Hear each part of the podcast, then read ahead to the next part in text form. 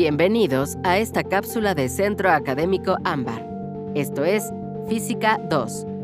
Los temas de hoy son tipos de energía y leyes de Kepler. Comencemos. Tema 3. Tipos de energía. Energía potencial. La energía potencial es la energía que un objeto posee debido a su posición en un campo de fuerzas o que un sistema tiene debido a la configuración de sus partes. Esta forma de energía es una magnitud escalar cuya unidad de medida del Sistema Internacional de Unidades es el Joule y se representa con una J mayúscula. Esta forma de energía se asocia con las fuerzas que actúan sobre un cuerpo de tal manera que esto solo depende de la posición del cuerpo en el espacio. Estas fuerzas pueden ser representadas por un vector en cualquier punto del espacio, formando lo que se conoce como campo vectorial de fuerzas o campo de fuerzas. Si el trabajo de un campo de fuerzas que actúa sobre un cuerpo que se mueve de una posición inicial a una posición final queda determinado solamente por estas dos posiciones y por tanto no depende de la trayectoria del cuerpo, entonces existe una función llamada energía potencial, que puede ser evaluada a las dos posiciones para determinar el trabajo. El término energía potencial fue introducido por el ingeniero y físico escocés del siglo XIX, William Rankine, aunque tiene relación con el concepto del filósofo griego Aristóteles sobre la potencialidad. ¿Cuáles son los tipos de energía potencial? Los tipos de energía potencial más comunes son energía potencial gravitatoria, que depende de la posición vertical y de la masa de un objeto. Energía potencial elástica de un muelle, que es la energía almacenada en un muelle comprimido. Energía potencial eléctrica de una carga en un campo eléctrico. Energía potencial electrostática. Energía potencial química. La fórmula para calcular la energía potencial es energía potencial es igual a masa por gravedad por altura. 2. Energía cinética. La energía cinética es aquella energía que posee un cuerpo o sistema debido a su movimiento.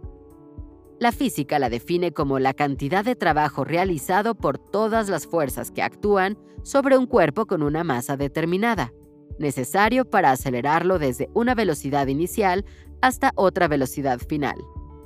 Una vez alcanzada dicha velocidad, según la ley de la inercia, la cantidad de energía cinética acumulada permanecerá constante, es decir, no variará a menos que otra fuerza nuevamente actúe sobre el cuerpo, ejerciendo un trabajo sobre él, cambiando su velocidad y por lo tanto su energía cinética.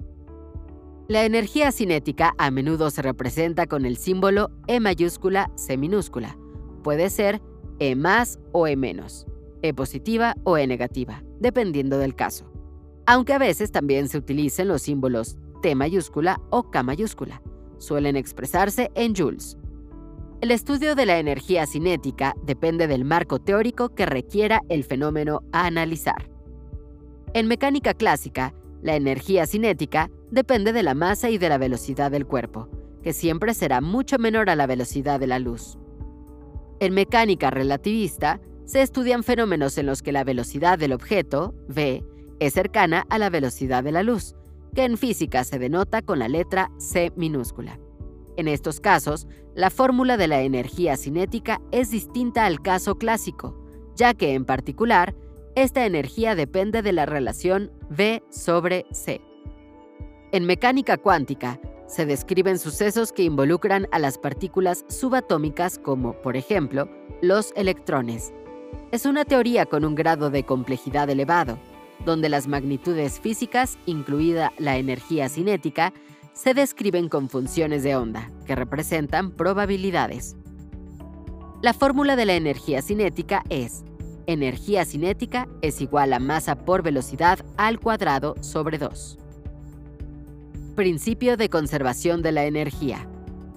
Sobre la energía, es muy importante tener en cuenta una de las afirmaciones más importantes de la física, el principio de conservación de la energía o ley de conservación de la energía, también conocido como el primer principio de la termodinámica.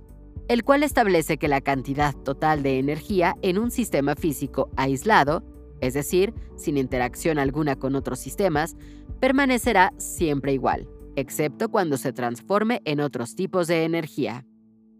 Esto se resume en el principio de que la energía no puede ni crearse ni destruirse en el universo, únicamente transformarse en otras formas de energía, como puede ser la energía eléctrica en energía calórica. Así operan las resistencias o en energía lumínica. Así operan los bombillos. De allí que, al realizar ciertos trabajos o en presencia de ciertas reacciones químicas, la cantidad de energía inicial y final parecerá haber variado, si no se tienen en cuenta sus transformaciones. De acuerdo al principio de conservación de la energía, al introducir en un sistema una cantidad de calor, Q mayúscula, determinada, esta será siempre igual a la diferencia entre el aumento de la cantidad de energía interna más el trabajo, W mayúscula, efectuado por dicho sistema. De esa manera, tenemos la fórmula.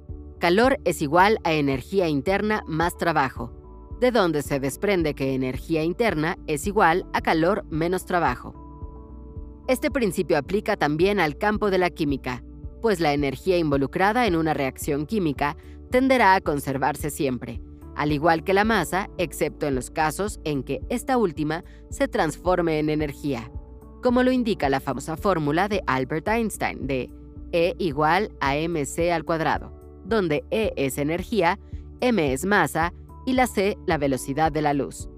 Con esta formulación, se dio inicio a la relatividad y se explica la creación de la materia en el universo. La energía, entonces, no se pierde, como se ha dicho ya, pero sí se degrada conforme a la segunda ley de la termodinámica. La entropía, desorden, de un sistema tiende al incremento a medida que transcurre el tiempo, es decir, los sistemas tienden irremediablemente al desorden. La acción de esta segunda ley, en concordancia con la primera, es lo que impide que existan sistemas aislados que conserven su energía intacta para siempre, como el movimiento perpetuo o el contenido caliente de un termo. Que la energía no puede crearse ni destruirse no significa que permanezca inmutable. Tema 4. Leyes de Kepler. Desde la antigüedad clásica, los filósofos, matemáticos y astrónomos griegos trataron de explicar el movimiento de los planetas y las estrellas, tal y como los vemos desde la Tierra. Existían dos modelos para describir dicho movimiento. Sistema geocéntrico.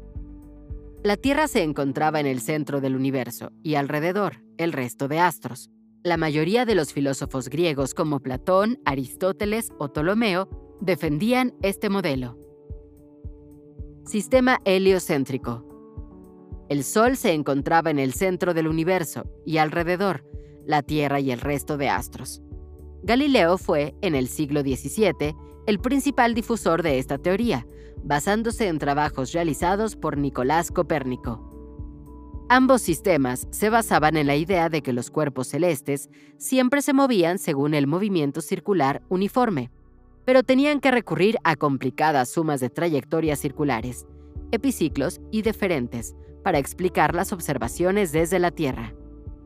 En el año 1600, un joven Johannes Kepler, 1571 a 1630, fue a trabajar como ayudante matemático de Tycho Brahe, que vivió de 1546 al 1601, quien había estado recopilando exhaustivamente datos astronómicos sobre la posición de los planetas en el cielo. A la muerte de Brahe, y a partir de los datos recopilados, Kepler intentó obtener la órbita circular de Marte.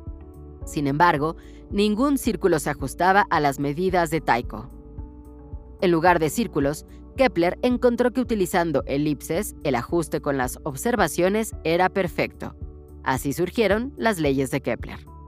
Kepler no comprendió el origen de sus leyes. Fue Newton, años más tarde, quien describió con precisión las magnitudes que permitían explicarlas, enunciando así la ley de la gravitación universal. La primera ley, conocida como ley de las órbitas, acaba con la idea, mantenida también por Copérnico, de que las órbitas debían ser circulares. Los planetas giran alrededor del Sol siguiendo una trayectoria elíptica. El Sol se sitúa en uno de los focos de la elipse. La segunda ley, conocida como ley de las áreas, nos da información sobre la velocidad a la que se desplaza el planeta. La recta que une el planeta con el Sol barre áreas iguales en tiempos iguales. Para que esto se cumpla, la velocidad del planeta debe aumentar a medida que se acerque al Sol. Esto sugiere la presencia de una fuerza que permite al Sol atraer los planetas, tal y como descubrió Newton años más tarde. La tercera ley, también conocida como armónica o de los periodos, relaciona los periodos de los planetas, es decir, lo que tardan en completar una vuelta alrededor del Sol con sus radios medios. Para un planeta dado, el cuadrado de su periodo orbital es proporcional al cubo de su distancia media al Sol. Observa que, como consecuencia de esta ley, los planetas se mueven tanto más despacio cuanto mayor es su órbita. Hasta aquí llega la cápsula de hoy. Muchas gracias por habernos escuchado. Recuerda que puedes reproducir este material todas las veces que lo necesites. Nos escuchamos en la siguiente cápsula.